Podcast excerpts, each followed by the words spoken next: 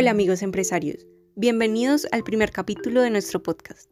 El día de hoy vamos a hablar de la primera parte del libro Gerencia de la Responsabilidad Social en las Organizaciones de hoy.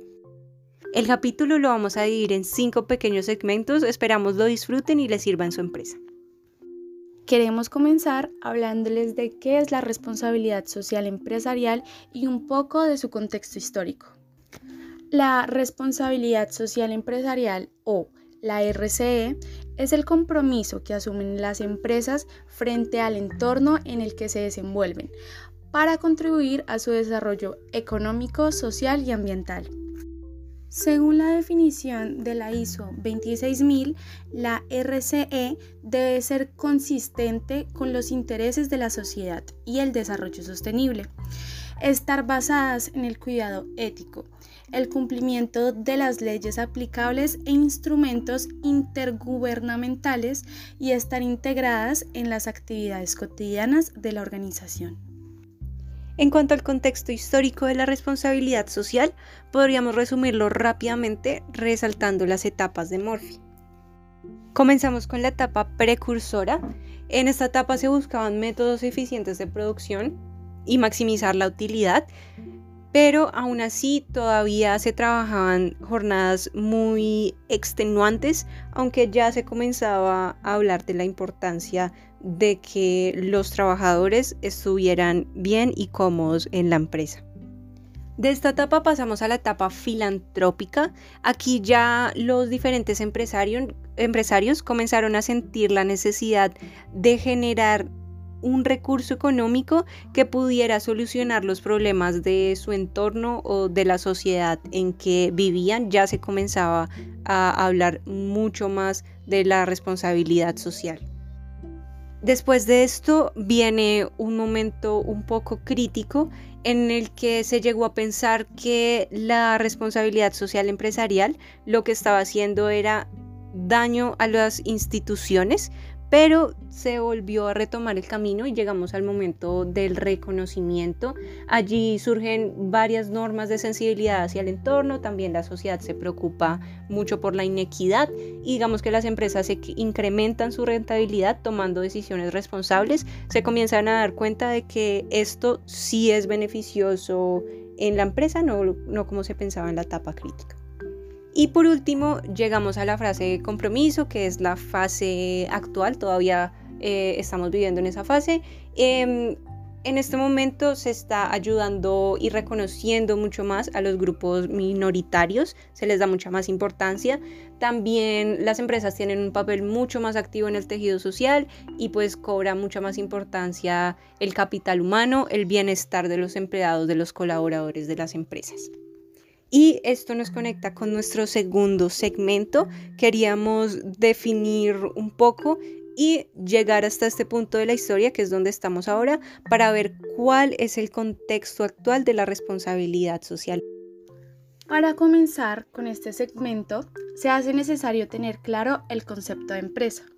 Según el libro, la organización se define como dos o más personas que trabajan en colaboración o en conjunto dentro de unos límites identificables para alcanzar una meta u objetivo común. En la actualidad, una empresa tiene dos posibilidades para ser sostenible.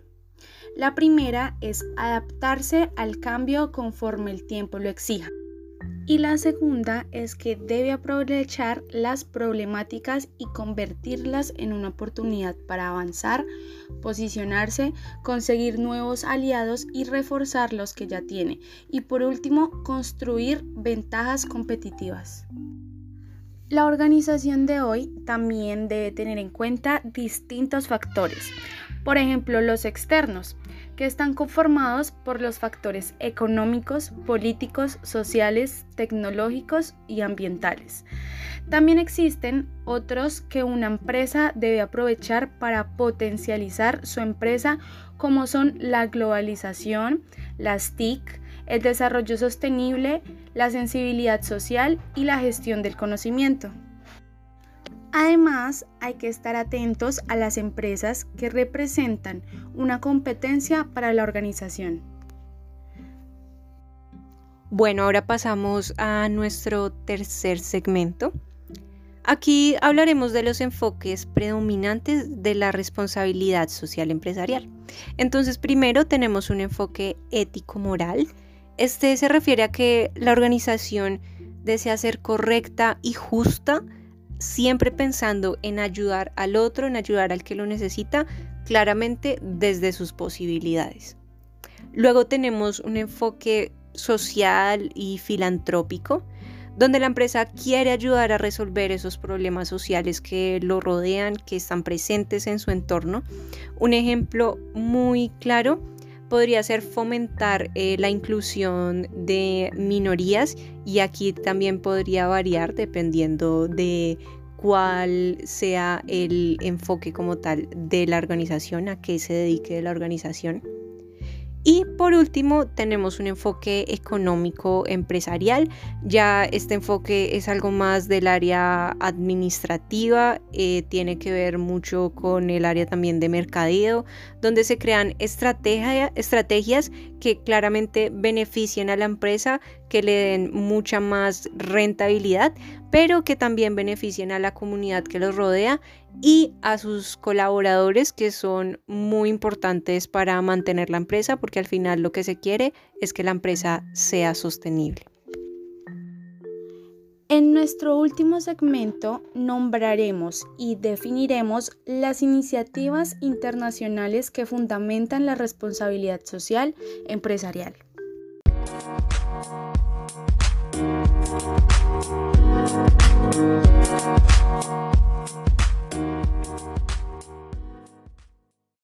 Como primera tenemos el Pacto Global. Es una iniciativa que promueve el compromiso del sector privado, sector público y sociedad civil a alinear sus estrategias y operaciones con 10 principios universalmente aceptados en cuatro áreas temáticas como lo son los derechos humanos, los estándares laborales, el medio ambiente y la lucha contra la corrupción. La segunda iniciativa son los Objetivos de Desarrollo Sostenible. Son 17 retos cuyo fin es erradicar la pobreza, proteger el planeta y garantizar que todas las personas del mundo sin distinción gocen de paz y prosperidad. La tercera iniciativa es la Declaración Universal de los Derechos Humanos. Este es un documento que recoge en sus 30 artículos los derechos humanos considerados básicos.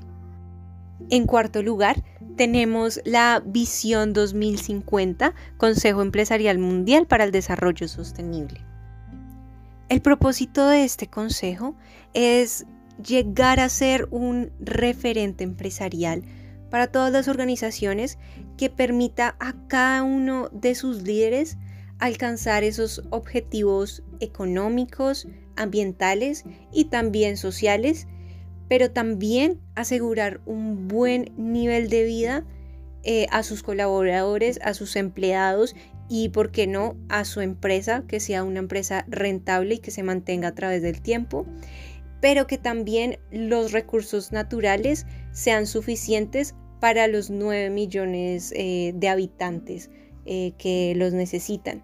Se proyecta que en el 2050 esta será la cantidad de habitantes del planeta, por lo que es necesario que las empresas sigan a este referente internacional. La sexta iniciativa la tiene la Organización para la Cooperación y el desarrollo económico. Este es un organismo de cooperación internacional, está compuesto por 38 diferentes estados y el objetivo de este es coordinar sus políticas económicas y sociales para lograr una armonía en las empresas de, estos países miembros. Y en el lugar número 7 tenemos las convenciones de la Organización Internacional del Trabajo. La Organización Internacional del Trabajo se encarga precisamente de desarrollar, supervisar y también controlar el uso de las normas internacionales de trabajo que después de un tiempo se convierten en convenciones y recomendaciones. Estas normas que establece la OIT cubren todos los aspectos que tienen que ver, que entran en el mundo del trabajo, establecen esos principios básicos y esos derechos con el fin claramente de garantizar un trabajo digno, justo para todo tipo de ciudadanos. Tienen una labor muy importante y además es fundamental para las empresas que los trabajadores se sientan cómodos en su lugar de trabajo. Entonces, si se siguen estos estándares, estas convenciones, se pueden lograr excelentes resultados.